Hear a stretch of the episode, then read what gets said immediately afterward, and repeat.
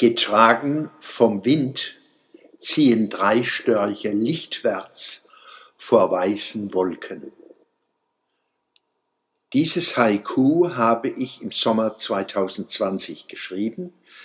Ein Haiku ist eine bestimmte Form von Naturlyrik, die sich von Japan aus über die Welt verbreitet hat. Die Bestimmung eines Haiku ist einfach klar und verbindlich. Das Haiku besteht immer aus drei Zeilen, in denen fünf, sieben, fünf Silben unterzubringen sind. Es gehört damit zu den kleinsten lyrischen Formen. Inhalte sind durchweg Naturerlebnisse, die der Dichter möglichst prägnant auf den Punkt zu bringen sucht.